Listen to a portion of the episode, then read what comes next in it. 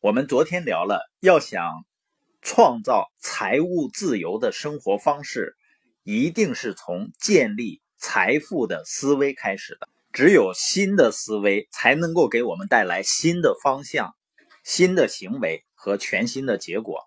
因为走老路肯定到不了新地方。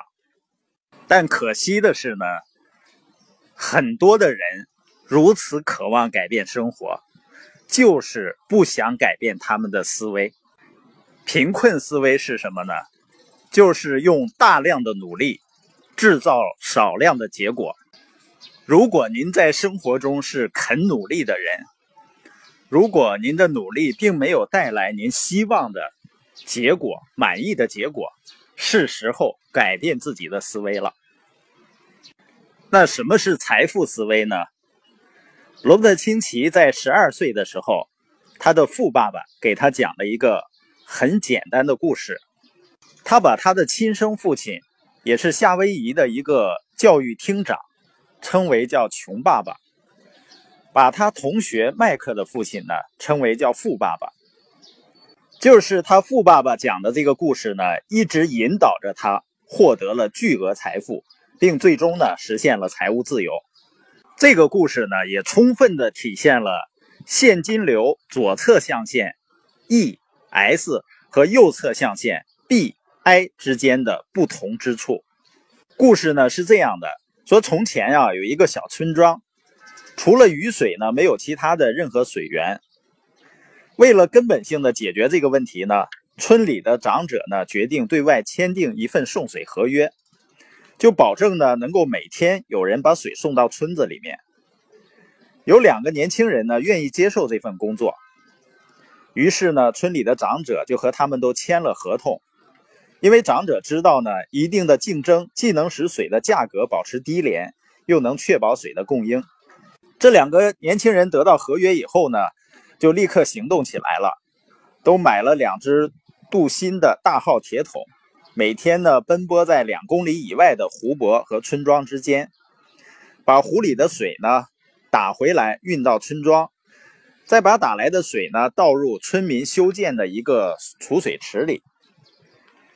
他们每天早晨呢都需要起得比其他村民更早，这样呢，村民需要用水的时候才能保证储水池里已经有了足够的水。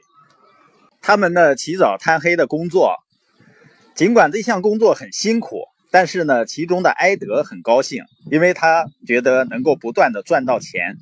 而另外一个小伙子呢，比尔，他就在想，有没有更好的办法，把水能够运到村里呢？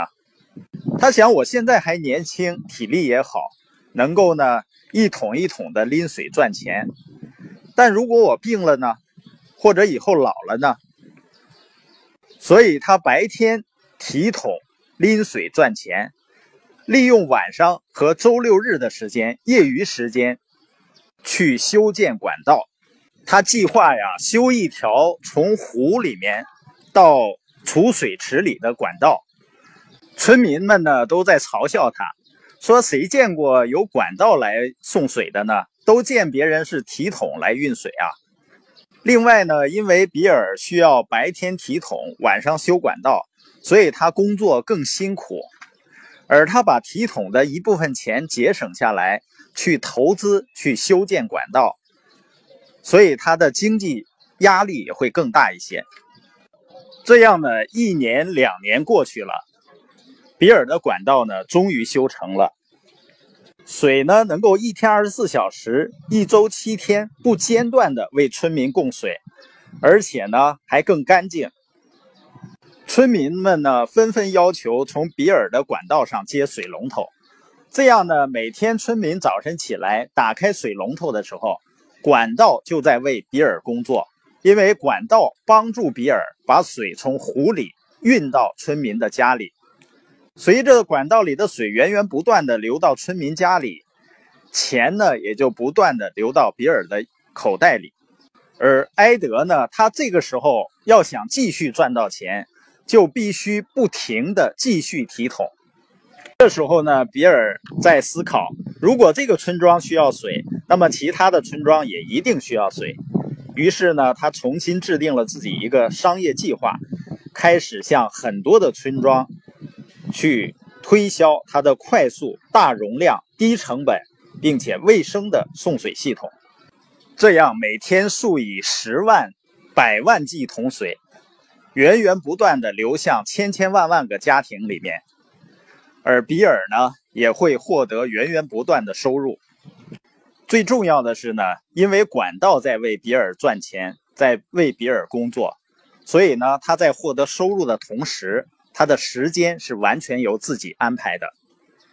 所以，罗伯特清崎的富爸爸呢，他在给罗伯特清崎和他自己的孩子上的第一课就是：富人不为钱去工作，他们不会用自己的时间和自己的技能去换钱。而是想办法去建立、修建一条能够为自己工作、为自己赚钱的管道。